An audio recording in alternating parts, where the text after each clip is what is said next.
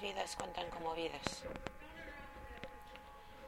Contado sobre la muerte de Trayvon Martin en 2012, las vidas negras importan Black Lives Matter, que la fuerza de nuestro país se deben a las fuerzas de nuestros grupos culturales y étnicos. Es también un movimiento que no sabe ir calladito en la noche, gracias a Dios, sino que insiste que los sistemas gubernamentales que están diseñados para muchos de los resultados que actualmente estamos sufriendo no son aceptables. Para afroamericanos hay un deseo muy profundo de ser parte de la historia americana, pero de una manera que nos lleva a nuestros mejores y más altos seres. Gente de amor y de inclusión. El éxito no es solo cuando los sistemas dejan de matar a gente negra que no están armadas y que se declare inconstitucional. Cuando hombres y mujeres transgéneros negros ya no se sienten acosados o brutalidad de parte de ninguno.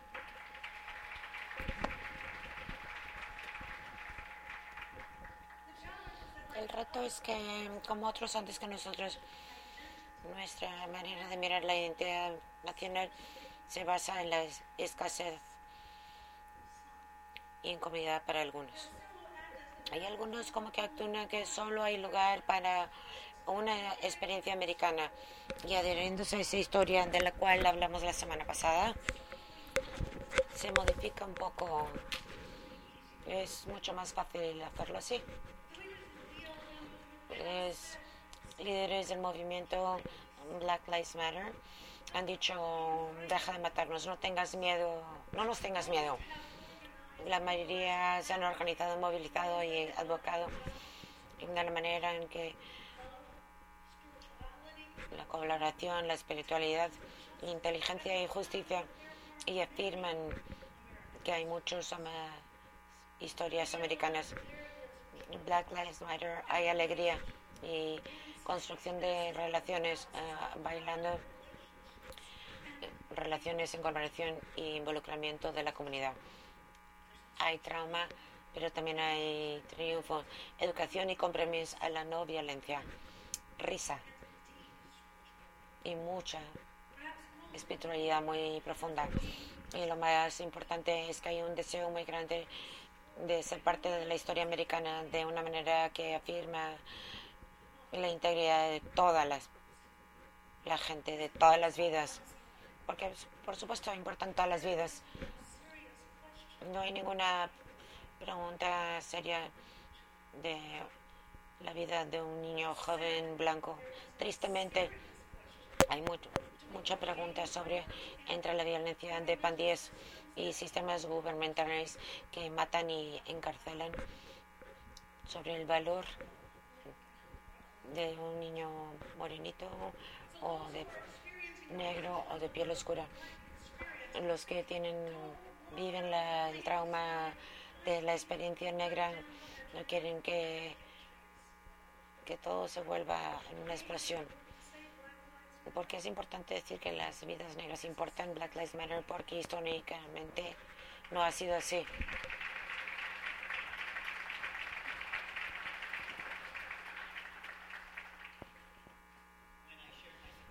Cuando compartí contigo mi apoyo hacia Black Lives Matter fue recibí muchísimo punto de opinión. Un amigo he perdido no puedo ser amigo de alguien que apoye Black Lives Matter. Y también publicaron un video en su página de Facebook que era extremo y decía que no podían apoyar Black Lives Matter de estos videos extremos que eran lo mismo que llamar a la cristianidad el Ku Klux Klan. Que ellos son cristianos, lo que ellos hacen, lo que yo hago, eso no es la verdad. Entonces sigo apoyando este movimiento que, creo que espera, crea esperanza para nuestro mundo y nuestra vida. Y estoy contento de estar parado con Jesús al decir eso. Y lo digo. El Evangelio está lleno de Jesús Perdón. Y entablando relaciones con la gente a las que no le hacían caso la gente, tiene que las vidas mujeres importantes importan las vidas de los samaritanos, porque no era así. Y encontré una caricatura. Ahí está Jesús sobre la montaña, bendecidos los que son pobres y la multitud, de, somos todos, dijo, pobres por un motivo. Bendecidos son los que sienten dolor, todas las vidas importan. Eh, Jesús no dice que no importan todas las vidas, pero dice Jesús, pero ahora mismo presta atención, bendecidos son los pobres. Cuando digo bendecidos Black Lives Matter es por quien lo tenemos que decir en este en país en este momento y estoy contento que Jesús me enseñó cómo en las historias del Evangelio y cómo hacer justo eso. Nuestro país eh, tiene una historia de excepcionalismo que vino con los puritanos a través de los mares. Aquí a nosotros somos excepcionales y basan su excepción en su fe y en su blancura. Y hemos estado sufriendo por ello desde entonces, porque desde un principio la esclavitud era la norma. Y hemos estado sufriendo de esto desde que ocurrió eso. No solo ocurrió en América, vino están escapando la opresión para que luego puedan oprimir a otros. Una forma de, escapando de una forma de opresión para que luego puedan oprimir. Creo que el Evangelio dice eso, los que no entienden español espero que lo hayan visto en su boletín. La historia cristiana de Éxodo, y el resumen que Dios escuchó a los esclavos y dijo que las vidas de los esclavos importan y Dios se los llevó a la libertad. Y en la, sigue la historia y en la selva se tuvieron que quedar lo suficiente para convertirse en una gente y después de estar ahí suficiente tiempo para ser gente, dijo, ahí está la tierra prometida que tengo para ustedes, un lugar que pueden llamar casa. Y desafortunadamente solo lo podían escuchar como anteriormente esclavos que sabían que solo eran ellos y nosotros, que había esclavos y iban a ir a su casa nueva ya no iban a ser los esclavos de nuevo. Y lo que hicieron, de decisión de los que viven ahí, eso es importante, esta parte de la historia de fe, de ser escogido para ser una luz a las naciones que tenemos conocimiento excepcional que nadie más tiene y si los demás no lo pueden tener son menos que nosotros y como menos que nosotros ellos no merecen estar vivos siquiera. Pueden ser esclavos pueden, ser matados. Esta es la parte de la historia y a veces en tu vida te, te, han hecho tanto daño que no puedes imaginarte un mundo que, en el que no matas o que te han matado aunque has estado en la selva durante 40 años pero si vienes a la tierra prometida puede ser um, otra la historia. Hago la pregunta porque me ha pasado varias veces en mi vida, ¿cómo encontramos la libertad sin sembrar las semillas de la próxima presión? ¿Cómo trabajamos para el hoy y hacer esclavos en, de alguna forma en nuestra sociedad? Me acuerdo hace años que estaba vagando por lesbianas, gays, bisexuales, transexuales. Y había una guerra que todo el mundo quería libertad para todos, pero había gente que buscaba la libertad que podíamos dejar la gente transgénero, otra vez de género, para que la gente LGB podrían estar libres ahora. Querían sembrar las semillas de opresión para tomar el paso para parte del grupo. Y mi grupo apoyó. Lo vi otra vez cuando celebré en Arizona, de todos los lugares, una ley estupenda.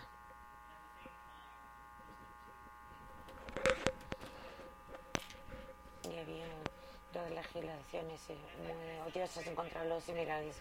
Puedo celebrar mi propia seguridad cuando sembramos las semillas de presión de otros, dejar la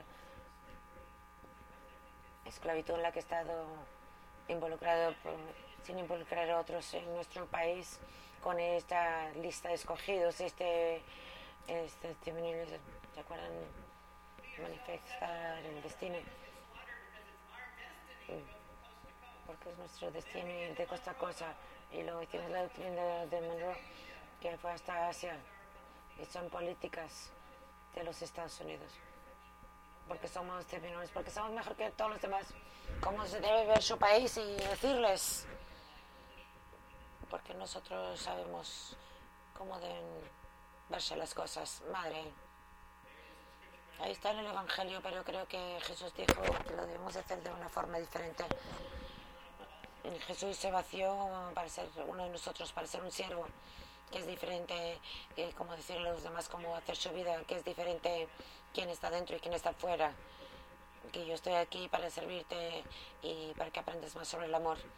¿Ese es el Jesús que seguimos? Me pregunto, cuando veo las noticias, Michelle Alexandro dijo que el racismo es altamente adaptable. También son lo que lo apoyan una cosa se deshace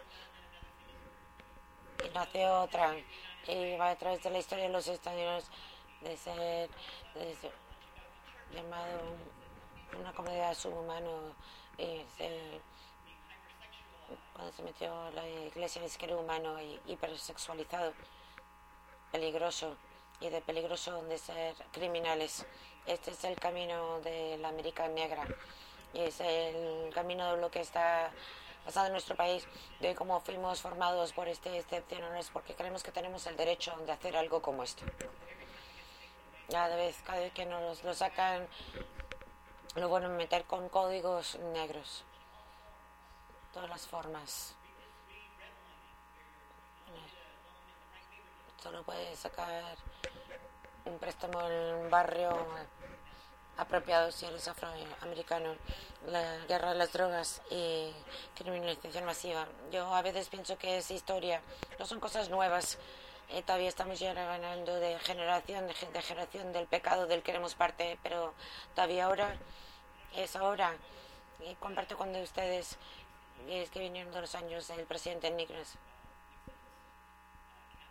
Que vino del gabinete de Nixon, la campaña Nixon en 1968 y la Casa Blanca de Nixon tenían dos enemigos, la izquierda antiguerra y la gente negra. ¿Entiendes lo que quiero decir? Sabíamos que no podíamos hacerlo ilegal,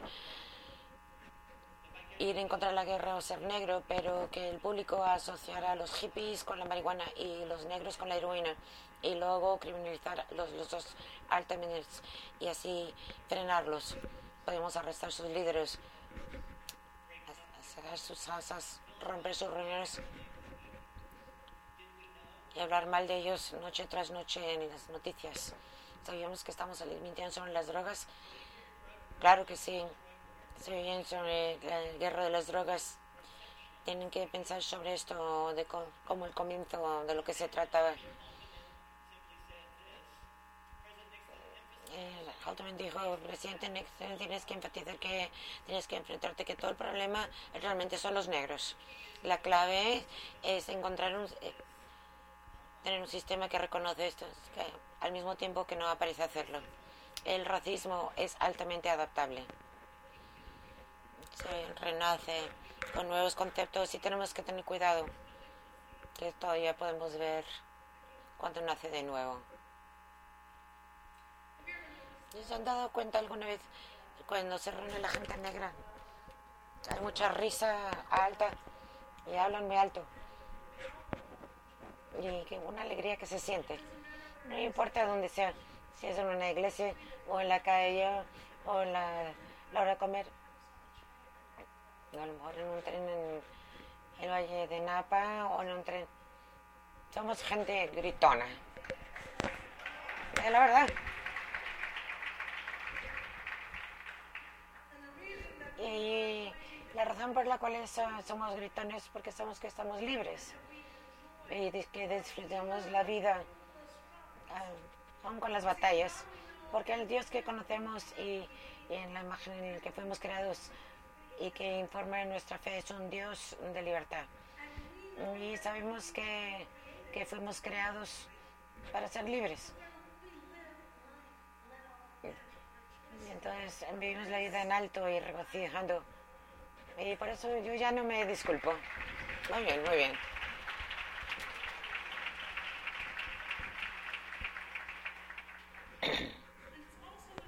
Y también es la razón, por la razón por que casi dejó eh, Resurrection hace como 20 años. Este mundo era un lugar donde yo no sentía que tenía cabida, que yo sentía que como yo vivo Dios, no era bienvenido aquí. Y empecé a bendecir en, en Resurrection en 1981. A lo mejor había 10 afroamericanos que oraban aquí en ese momento. Era una experiencia muy diferente de la que de bendición de la que viven hoy. Porque yo creé en la iglesia negra, en la iglesia bautista negra. Pero es muy diferente que en la iglesia blanca bautista. Es lo que decíamos aquí en Resurrection, en las familias negras y en la iglesia negra. Nunca hemos entendido el Dios de excepcionalismo. Que sabemos, eh, no solo creemos que toda la gente que son creados, escogidos y son sagrados para Dios. Eh, no, no reconocemos el Dios que ata a cualquier cosa que Dios haya creado. No entendemos un Dios que podría justificar el daño a otro ser humano. Entonces le enseñamos a nuestros niños qué es lo que te dice otra gente y lo que hacen y lo que te hacen aguantar no atestigua tu menor inferioridad, pero la, pero la del odio de otras personas y su miedo.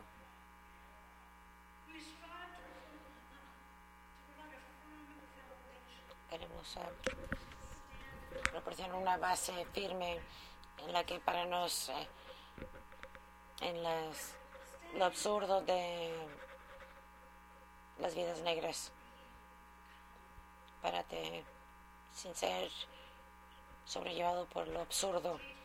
Por eso le enseñamos a nuestros niños que lo, lo único es más grande que ellos es el Dios que los creó. En la iglesia negra bautista, como las familias negras, es muy ruidoso, desde la música, desde las oraciones, desde el sermón. Es vivo y alto y lleno de espíritu. Y después de estar aquí en Resurrection, extrañaba, extrañaba algunos aspectos de la iglesia negra. La afirmación de la batalla, extrañaba el, ruido, extrañaba la seguridad de que un día mira a tu vecino y decir, un día, un día de estos. A lo mejor no es hoy, pero un día todo estará bien y todo será libre en cuerpo y en espíritu. Ya había llegado a un lugar donde mi pozo espiritual estaba vacío y necesitaba desesperadamente que estuviera llenado. Estaba contemplando regresar a la iglesia negra. Fue en febrero. El ensamble de gospel había invitado a Anthony Bell, un, cantante afroamericano, en el concierto en la noche. Estaba cantando durante el servicio también. Eran las nueve. Me acuerdo que estaba sentada en una escalera al lado de la puerta. Era ahí en la calle de Cater. Ya cuando Anthony Bell empezó a tocar y cantar, empecé a llorar. Porque había cantado y tocado como si fuese venido a una iglesia. Cantó y hasta que se sentía el espíritu o como conocimos en la iglesia negra, cantó y tocó hasta que su alma se puso alegre. Estaba rezando de que si me quedo me voy. Esa mañana había pedido una seña. Si me debería quedar, necesitaba una seña. Anthony Bell cantó una canción de libertad. Dijo, creo que puedo volar. Eh, Mark nos va a bendecir con eso en un momento. Anthony llenó mi pozo esa mañana. Y cuando me fui, o lo que me llevé, necesitaba respirar. Con lo que necesitaba para estar quedarme llena. Entonces, bendizco el, lo ruidoso. Eh, bendizco la libertad que alimenta mi espíritu.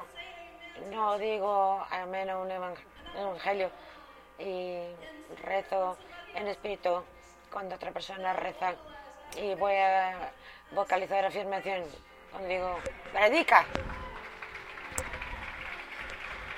Dímelo.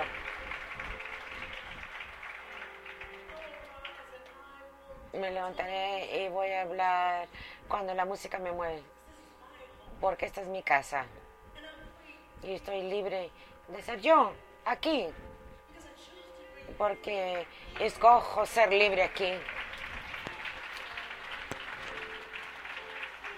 Yo soy libre de conocer y bendecir a un Dios que yo entiendo, de acuerdo como yo lo entiendo.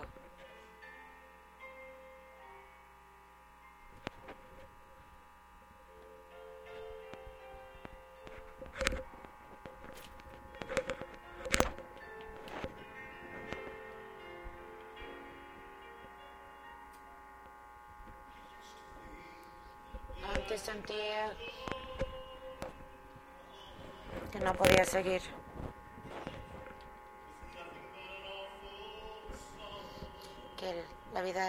Más una canción horrible, pero ahora sé, ahora sé el significado del verdadero amor.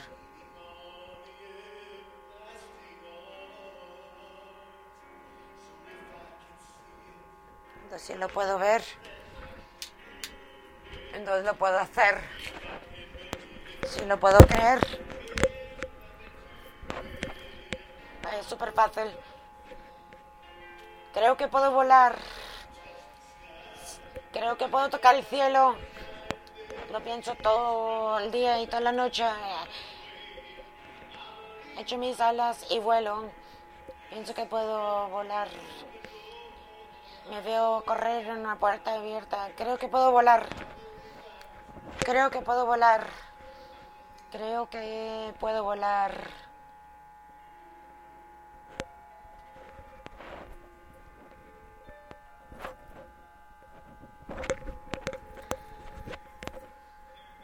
En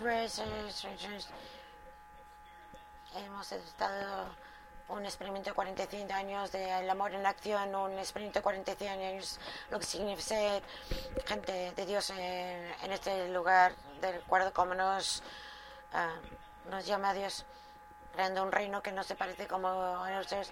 Cuando dolemos o con fuego, cuando han cruzado, quemado crucifijos cuando hemos vivido el SIDA y estamos aquí durante 45 años uh, con el amor en acción.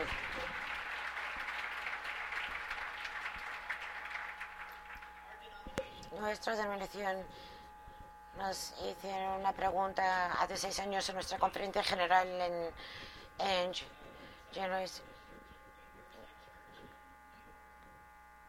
Un pastor de la iglesia metodista en Nueva York preguntó qué significa MDCC, que después de todo este tiempo, después de todo su sufrimiento, todo su trabajo y creando comunidad y salvando almas y vida, y, qué quiere decir que finalmente, que se hace la pregunta? Que a lo mejor tú puedes ser la respuesta. Estaba hablando de la igualdad de matrimonio en ese momento encuentro esta pregunta que me lleva todavía más hoy. ¿Qué quiere decir cuando trabajamos hacia la justicia para todos? ¿Qué significa cuando llamamos a aquellos que deben ser nombrados, que, que necesitan saber que importan? ¿Qué quiere decir que tenemos tanto tiempo haciéndolo que finalmente en este momento que las preguntas hechas de tantas partes, ¿cómo creamos a tal reino? A lo mejor en este gran experimento de 45 años de Amor en Acción. ¿Cuáles son las respuestas a esta pregunta? ¿Creemos que podemos volar? Si el mundo nos necesitaba en algún momento, nos necesita ahora. Creemos que podemos, vamos a volar Resurrection.